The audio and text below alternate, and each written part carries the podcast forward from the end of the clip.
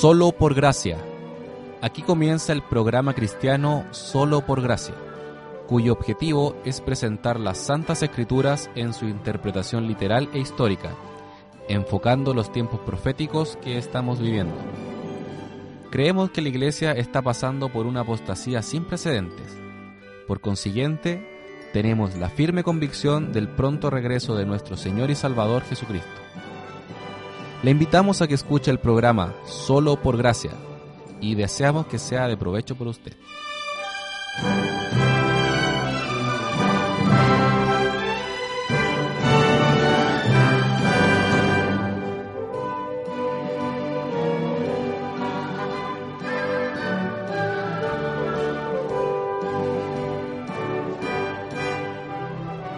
Estimados auditores, hermanos de Radio Yungay Palabra Viva, les saludo nuevamente en el nombre bendito del Señor Jesucristo.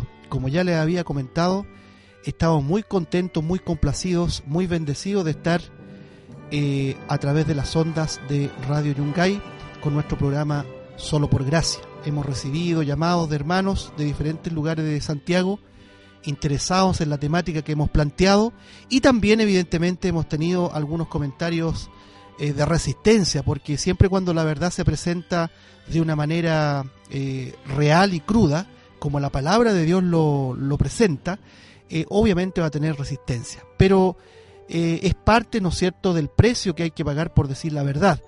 Y les rogamos también a nuestros auditores las oraciones por este ministerio, por nuestra iglesia, nuestra pequeña iglesia de Puente Alto, porque tenemos el, el mandamiento, ¿no es cierto?, el deber el llamado de Dios de anunciar todo el consejo de Dios. Creemos que el Señor Jesucristo vuelve pronto y es por eso que tenemos que anunciar la palabra de Dios tal cual se muestra en el santo libro de Dios, la Biblia.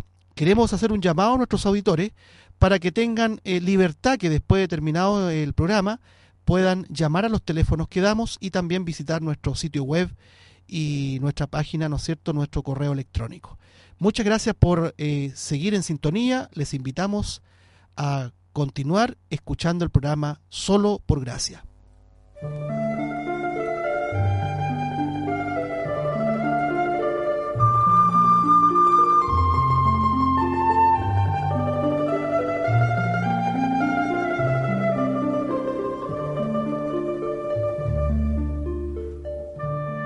Antes bien, Creced en la gracia y el conocimiento de nuestro Señor y Salvador Jesucristo. A Él sea la gloria, ahora y hasta el día de la eternidad. Amén. Segunda de Pedro, capítulo 3, verso 18.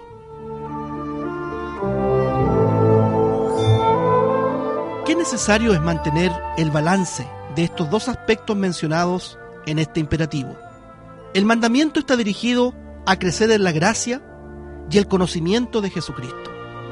La gracia es el favor desmerecido de Dios, el cual nos ha otorgado por medio de Jesucristo. Por su parte, el conocimiento es el cúmulo de instrucciones, comprensión y luz que se va adquiriendo a medida que leemos las Santas Escrituras. Estos dos conceptos no deben separarse jamás en el proceso de nuestro crecimiento. Utilizar solo la columna de la gracia no es suficiente vendríamos a ser como niños fluctuantes, sin discernimiento y expuestos a cualquier viento de doctrina. Dios nos demanda que seamos obreros diligentes y que utilicemos bien su palabra. Segunda Timoteo capítulo 2, verso 15. Tampoco podemos crecer solo en el conocimiento. Nos transformaríamos en doctos, pero no expertos. Sería como aquel Nicodemo que sabía que Jesús era el Hijo de Dios, pero no había experimentado el nuevo nacimiento. Cuando separamos la gracia del conocimiento, nuestro crecimiento es anormal.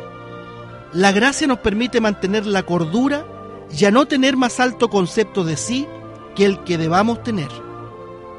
Romanos capítulo 12, verso 3. Es la que nos impulsa solo a glorificar a Cristo y su obra en nosotros. El solo conocimiento nos puede envanecer y nos puede transformar en especialistas de púlpitos, pero nulos en cuanto a vivir lo que enseñamos. Amados, pidamos siempre al Señor que nos ayude a crecer en estos dos aspectos sin separarlos. Cuando esta unidad pierde su equilibrio, los resultados siempre son desastrosos.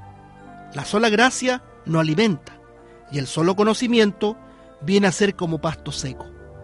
Pero cuando estos dos benditos ingredientes se mantienen juntos, el pasto verde y nutritivo se hace abundante para las ovejas y la gloria será solo para Cristo. Antes bien, creced en la gracia y el conocimiento de nuestro Señor y Salvador Jesucristo. A Él sea la gloria, ahora y hasta el día de la eternidad. Amén.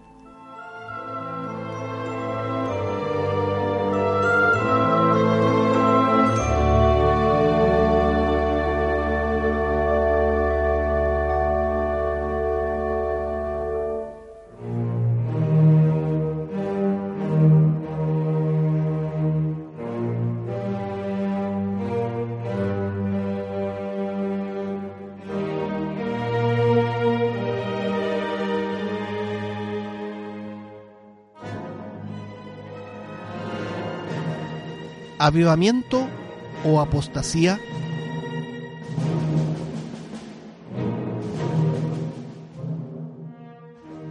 Y todos los profetas profetizaban de la misma manera, diciendo, Sube a Ramot de Galaad y serás prosperado, porque Jehová la entregará en mano del rey. Primero de Reyes, capítulo 22, verso 12. Cada vez que leemos este pasaje, más nos convencemos de que la voz de la mayoría no necesariamente es la verdad o el canal por medio del cual Dios manifiesta su voluntad. Estos eran como 400 profetas que al unísono apoyaban los deseos de conquista del rey Acab.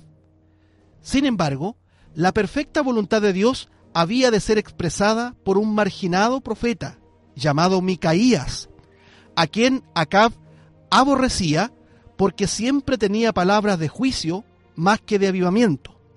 El rey lo expresaba así. Aún hay un varón por el cual podríamos consultar a Jehová, Micaías, hijo de Imla, mas yo le aborrezco porque nunca me profetiza bien. Primero de Reyes, capítulo 22, verso 8. Y como era la tónica, y la clásica frase de los verdaderos profetas de Dios al decir, vive Jehová, que lo que Jehová hablare, eso hablaré. Micaías, en plena subordinación a la palabra de Dios, advierte al rey Acab y a las mayorías que los anhelos de conquista no iban a ser prosperados y que la derrota era inevitable. Como era de suponer, la arrogancia del clero y de la desenfrenada mayoría aparece personificada claramente en los labios de un déspota, Sedequías, quien golpea al profeta Micaías diciéndole una frase tan vigente en nuestros días. Dice la palabra de Dios, ¿por dónde se fue de mí el Espíritu de Jehová para hablarte a ti? Primero de Reyes, capítulo 22, verso 24. Finalmente y en resumen, Acab no hizo caso a lo que la palabra de Dios decía a través de su siervo Micaías. Por consecuencia, la exploración y los anhelos de conquista de la región de Siria, Ramot de Galaad, fue un rotundo fracaso en medio de muerte y de sangre. Amados hermanos, parece que esta experiencia que Israel vivió muchos siglos atrás, hoy cobra tal vigencia que sorprende la precisión de los acontecimientos y, por cierto, su desenlace. Hoy existe una gran mayoría que habla de conquista, de avivamiento, y se dice que Dios está sacudiendo los países, convirtiendo a millares de personas. Se habla de Chile para Cristo, de tiempo de la ciega, de tiempo de conquista, etc. Y dicha consigna mantiene a una muchedumbre tras aquella meta. Hay pastores y líderes que tienen sus intereses puestos en este mundo, anhelando influencias, incursión en puestos políticos y un compromiso estrecho con el César, es decir, con el Estado. Es como que se han olvidado de palabras tan precisas como nuestra ciudadanía está en el cielo. Filipenses capítulo 3, verso 20. ¿O es que han cortado y mutilado la palabra de Dios con aquellas tijeras mágicas y carnales para olvidarse de las advertencias del juicio de Dios? Ellos son las mayorías, el grupo de los 400 profetas, el clero, el desayuno pastoral, que se han instalado en un trono de realeza y se han arrogado ser la voz de Dios, sin siquiera consultarle a Él, y lo peor, no están dispuestos a cambiar de opinión. Sus ansias de conquista y de dominio han predominado y llenado sus corazones y se han olvidado definitivamente de las moradas celestiales y de amar la venida de Cristo. La actividad de esta arrogante cristiandad que gobierna nuestros días es tan igual como a la iglesia de la Odisea, aquella iglesia de Asia Menor, que Apocalipsis la describe como una comunidad autosuficiente, próspera económicamente y que de nada tenían necesidad, pero el Señor les advierte y la descubre como un cuerpo miserable, pobre, desventurado, ciego y desnudo. Qué solemne diagnóstico. Por otro lado, existe una minoría que pregona totalmente lo contrario, mientras los muchos están cautivados por la idea del avivamiento, los pocos están anunciando un tiempo de apostasía, de lobreguez y de engaños. Por cierto, que dicha minoría no tiene mucho valor para el clero. La expresión es tan igual que la del antiguo Sedequías al decir, ¿quiénes son estos? Tres o cuatro pelagatos que no tienen nada, ni siquiera una membresía abundante. La experiencia de los remanentes fieles, por la gracia de Dios, siempre fue igual. Nuestro Señor Jesucristo dijo algo bien preciso. Ay de vosotros, cuando todos los hombres hablen bien de vosotros, porque así hacían sus padres con los falsos profetas. Lucas capítulo 6, verso 26. Estamos cruzando un mar de confusión y de engaño. Lo que parece ser la verdad, descubrimos que no lo es.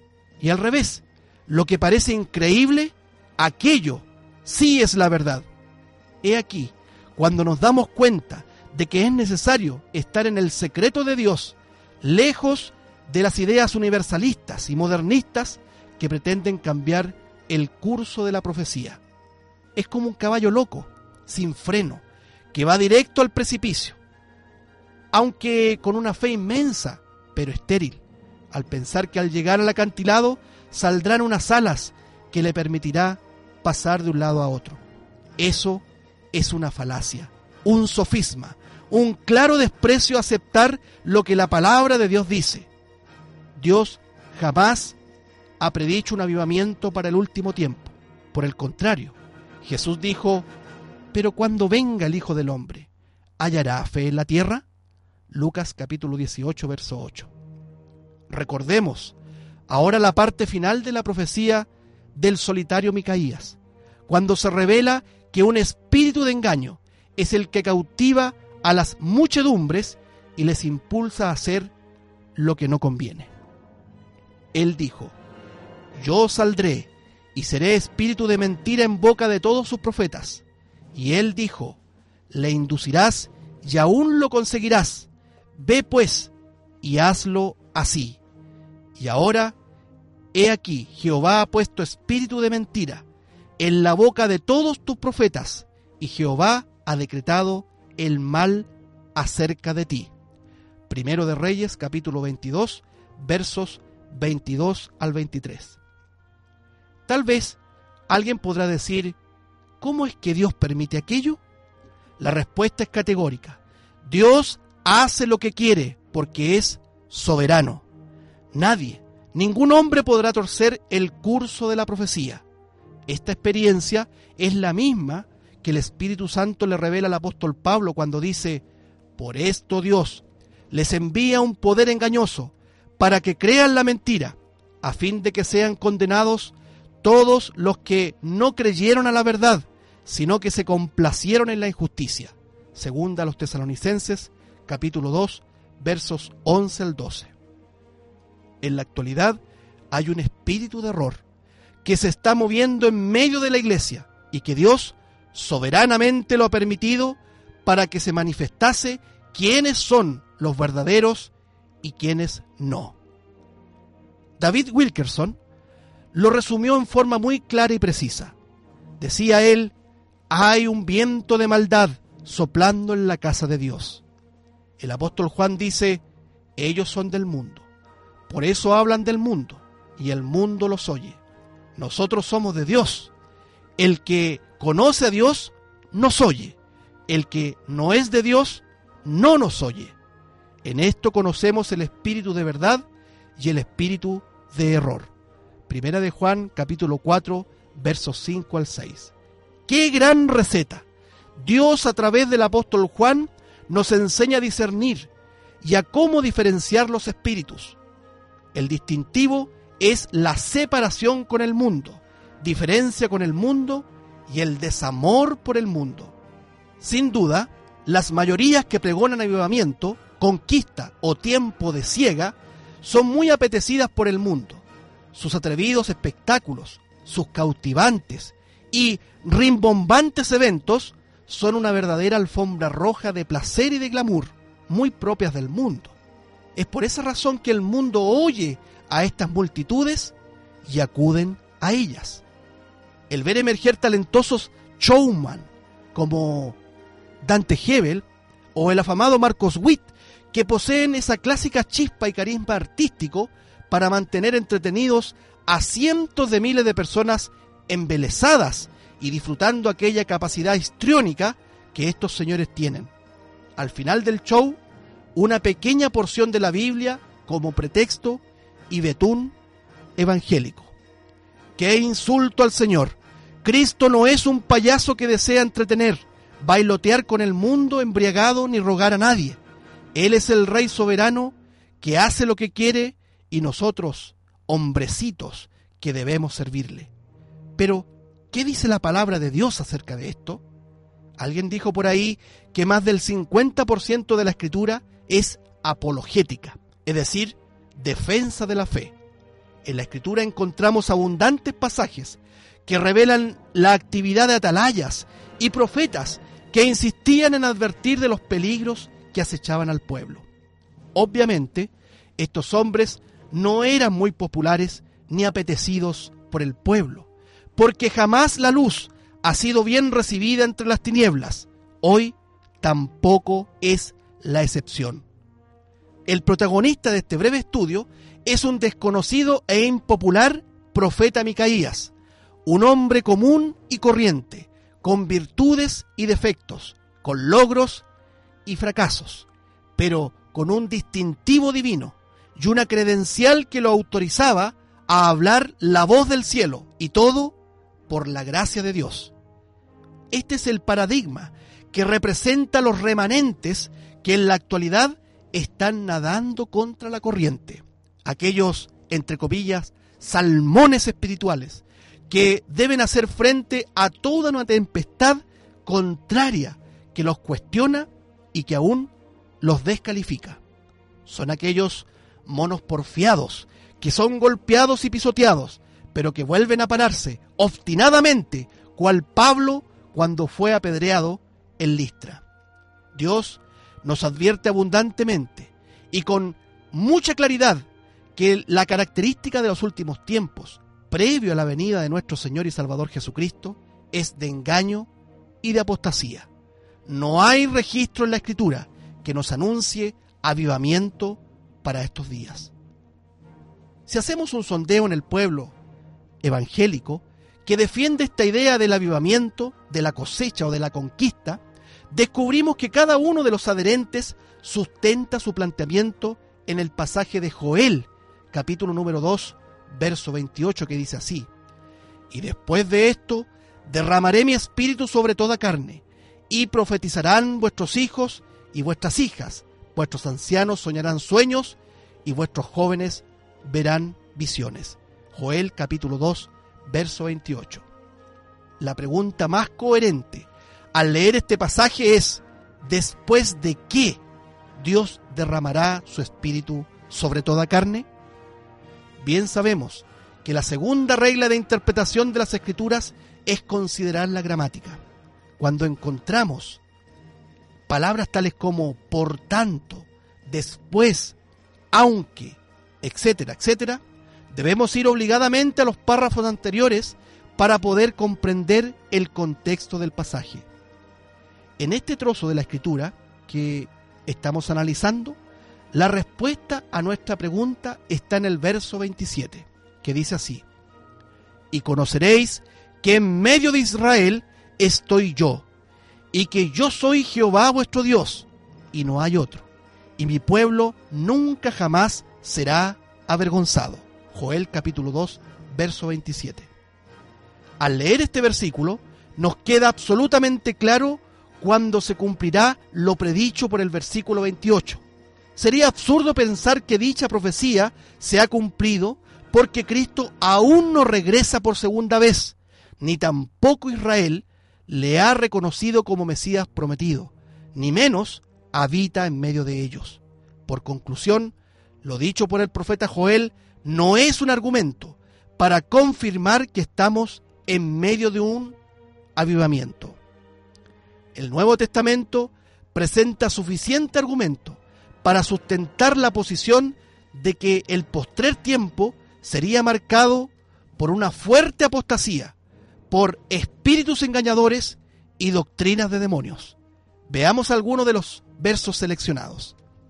Entrad por la puerta estrecha, porque ancha es la puerta y espacioso el camino que lleva a la perdición, y muchos son los que entran por ella, porque estrecha es la puerta y angosto el camino que lleva la vida, y pocos son los que la hallan. Guardaos de los falsos profetas que vienen a vosotros con vestidos de ovejas, pero por dentro son lobos rapaces. Muchos me dirán en aquel día, Señor, Señor, ¿no profetizamos en tu nombre? ¿Y en tu nombre echamos fuera demonios? ¿Y en tu nombre hicimos muchos milagros?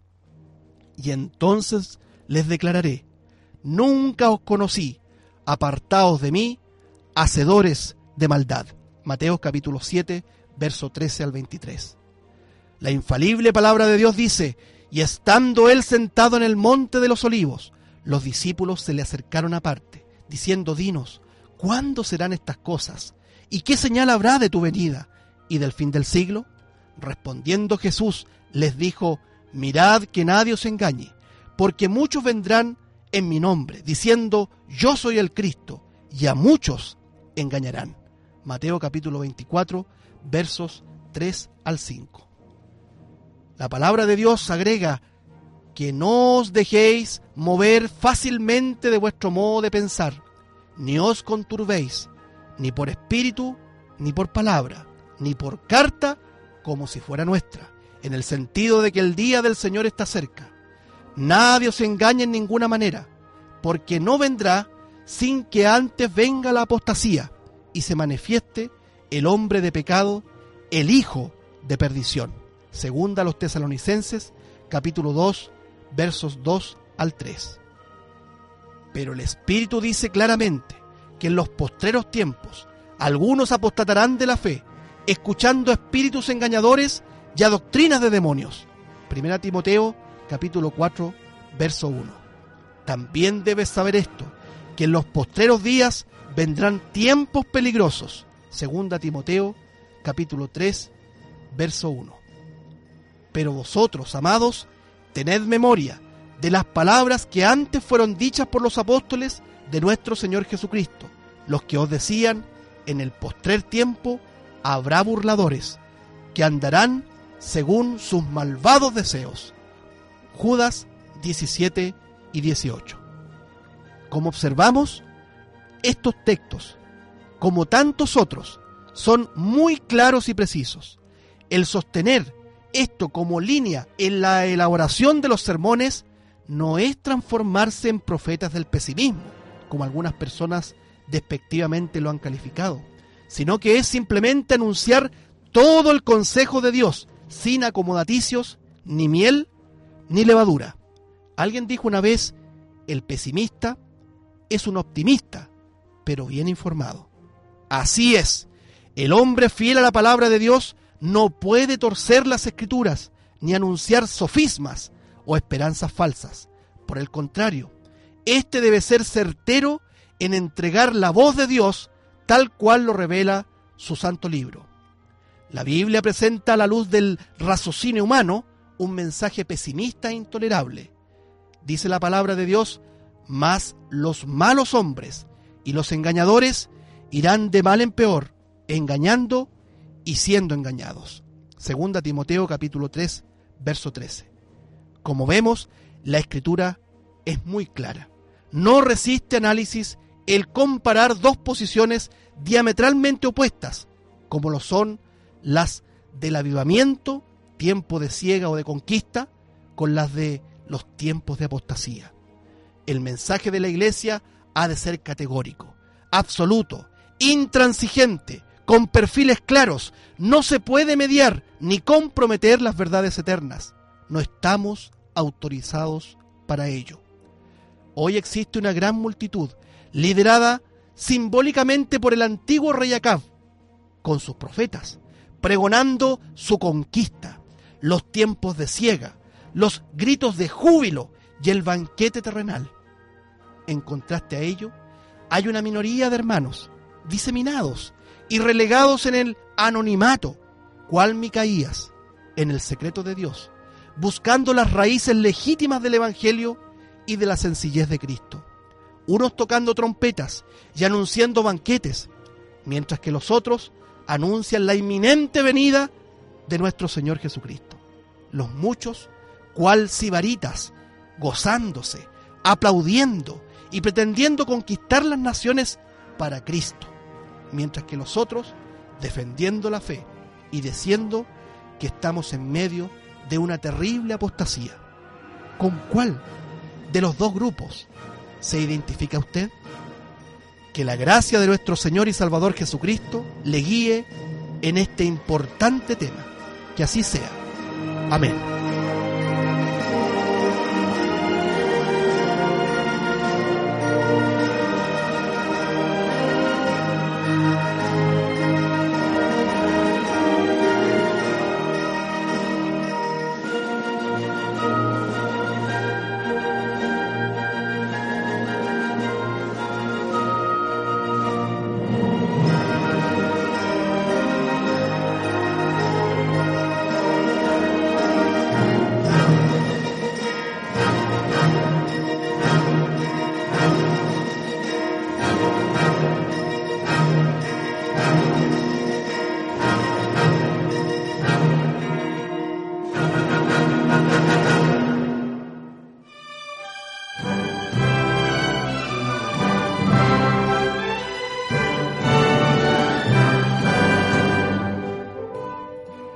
Si le interesan los temas tratados, los puede adquirir gratuitamente en nuestro local de reunión ubicado en Pasaje Estación Tegualda 3194, sector Eizaguirre con Juanita, Puente Alto.